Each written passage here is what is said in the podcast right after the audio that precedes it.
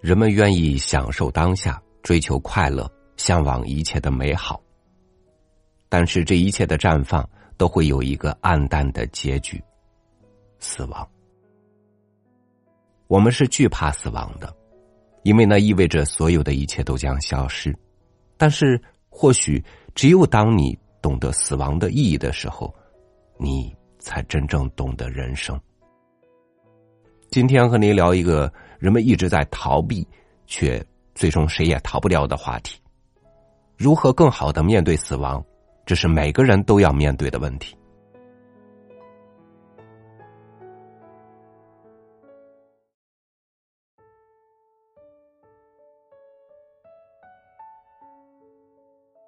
生活中遇到大大小小的困难时，我们总喜欢这样安慰自己或者是他人。人生除了死亡，其他都是擦伤。大意是为了表达，人生在世，除了死亡，其余的事情都不必看得那么重要。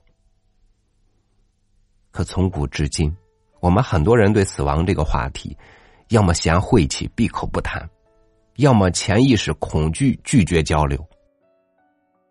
所以，当死亡真正来临之时，大家似乎都看得比擦伤还轻。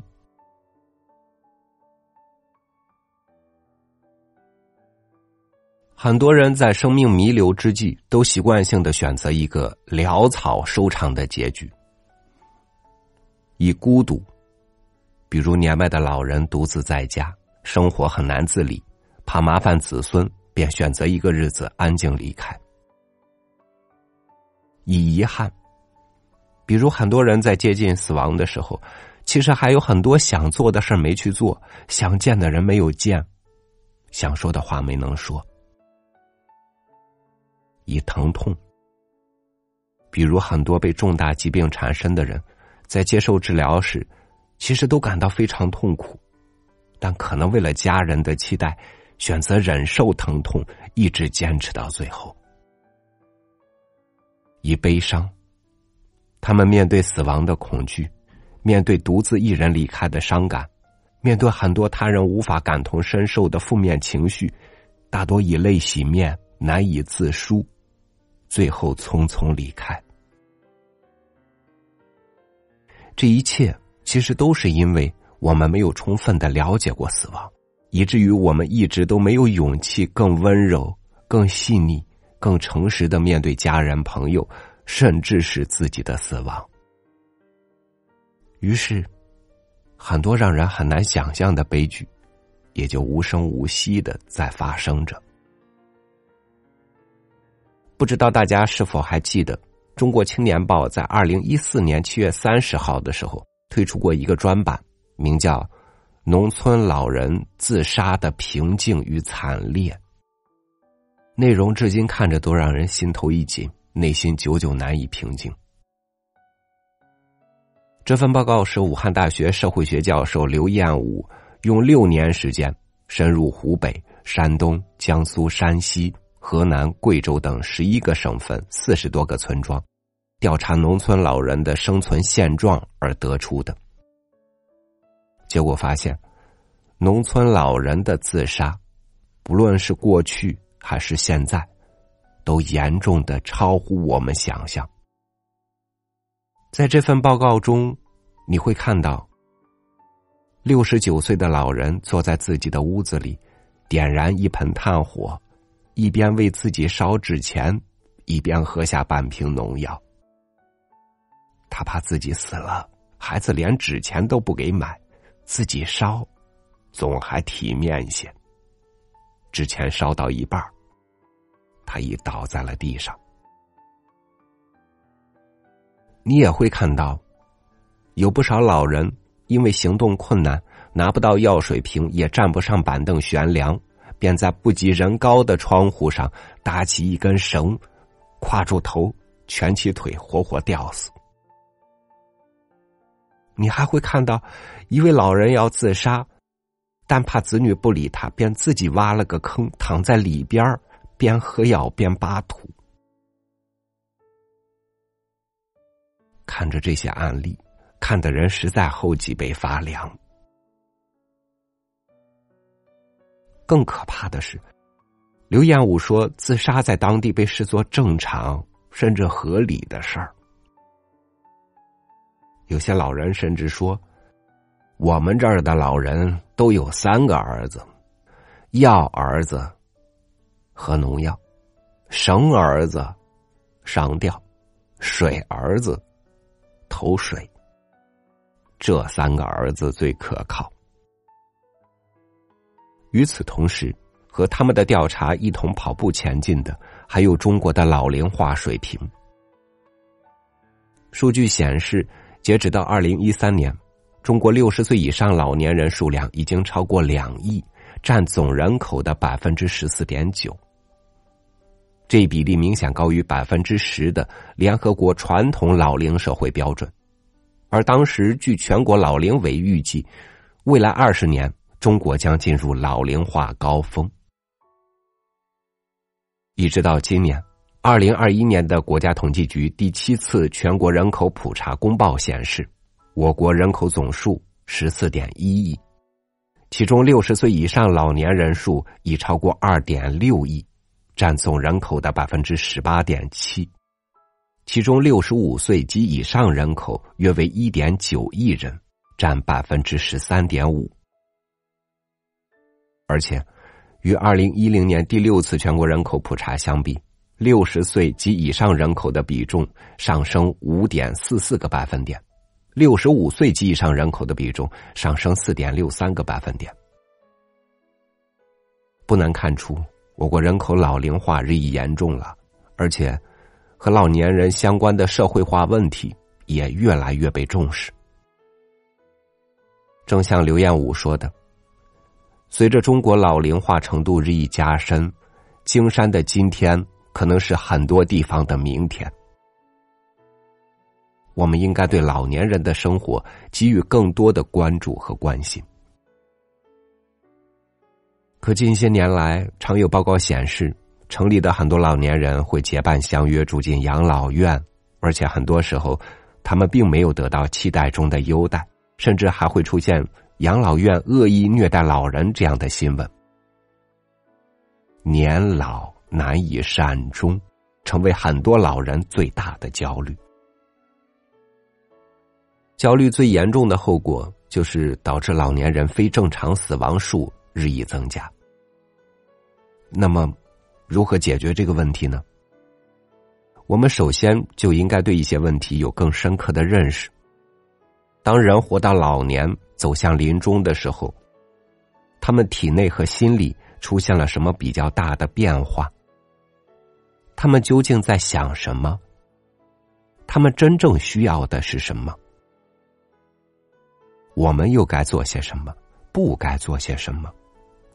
我们应该怎么做，才能在他们人生最后的旅途里，让其生命以舒适、安详甚至完美的姿态终结？而这一切的办法，其实都指向临终关怀。临终关怀并不是一种治愈疗法，而是近代医学领域中新兴的一门边缘性交叉学科，是人类社会和文明发展的重要标志。临终关怀让生命到最后减少疼痛，更有温度、有尊严的谢幕。其实不仅仅是老人，还有很多身患癌症或者是其他重大疾病的患者，在人生的最后一段时光里，他们都被病痛折磨的苦不堪言。吃药、抽血、打针、化疗、插管，很多人甚至连大小便都难以自理，在忍受非人折磨的同时，可能还要担心家庭难以承担巨额治疗费用。和面对随时会到来的死亡的恐慌，我们都希望他们能活久一点，却可能鲜少关心，在人生的最后这段时光里，他们在想什么？治疗时，他们怕疼吗？他们还想要去做些什么呢？因为我们难以接受他们会离开，我们在处理自己的悲伤情绪，却忘了靠近他们的心，去问一句：“你想怎样度过这最后的时光？”所以，我们要做的或许是，让他们在临终前处于舒适、安静、安详的状态，从精神上和身体上得到安慰，让疼痛和症状得到控制。提高他们的生命质量，保持人的尊严。临终关怀让生命到最后可以得到最大的延展，人生不留遗憾。其实很多人到了要离开这个世界的时候，都还有一些未完成的心愿，比如想见见多年未联系的很要好的朋友。电影《阳光姐妹淘》就有类似的故事。比如以前忙着工作和为他人生活，突然被告知面临死亡，最后就想为自己去做一些事情。电影《遗愿清单》就表达过这样的感慨。还比如，还想去做一些没做过的事情，去一些想去还没去的地方，或者只是想要家人朋友围坐在一起聊聊自己的过往。可因为我们缺少对衰老、病重和告别等等这样的话题的教育，所以当他们发生时，我们很难反应过来，根本不知道怎么对自己的心理进行疏导，更不要说关注个体生命最后的诉求。而临终关怀要做的，就是在生命的最后时刻，去看见他，去感受他，去圆满他。想到圣奥古斯丁的一句话：“只有在面对死亡时，人的自我才会诞生。”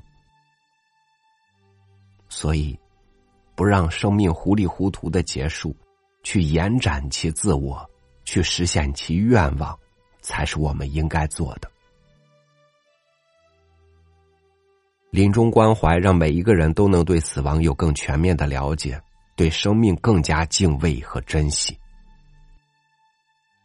如果我们无法直面死亡这件事，就很难以舒适、安静、安详的去完成人生的最后一件大事，无法死的体面和无憾。临终关怀可以让我们充分了解接近死亡的最后日子里，都在发生些什么。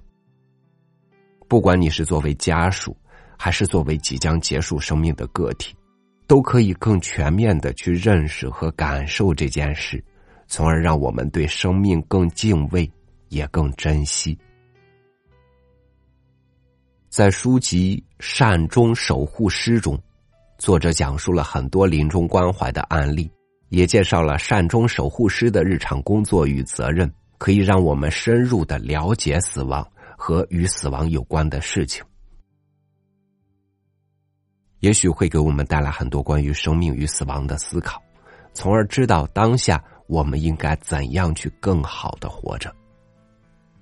所以，让我们一起走进临终关怀，一起探索这个人性里最具挑战的课题，一起接近生命与死亡。其实，我们每个人都终将告别这个世界，不必以孤独、以遗憾、以疼痛、以悲伤，而是以热闹。以圆满，以放松，以喜悦。当我们无惧死亡，是因为我们真正的活过，真正的被看见过，也真正的被爱过。善始善终是中国人最常说的一句话，其中也表达了我们对生命结束时的愿景。但是，是不是每个人都能在生命谢幕的时候好好告别？我们能不能主动的选择有尊严、体面的离开？有这样一群人，他们行动在入殓师之前，用自己的怀抱温暖即将离去的生命，帮助需要之人在临终现场实现生命的延伸。这样的人，就是善终守护师。善终守护师这样一个职业，是由推动日本临终关怀发展的柴田久美子创设。他一度错误的选择了自杀，两度婚姻破碎，三度患癌，人生的急转弯引他走上守护临终者这样的一条道路。他志在追随特蕾莎修女，把助人善终奉为充满爱的专业。两百多位在柴田久美子怀抱中过世的人，令他切身体悟到关于临终的真相和生死真谛。《善终守护师》这样一本书就记录了他见证过的感人至深的临终现场以及心得感悟，帮助我们思考由生向死时的人性与尊严。希望我们能够在其中找到自己关于生命终章的答案。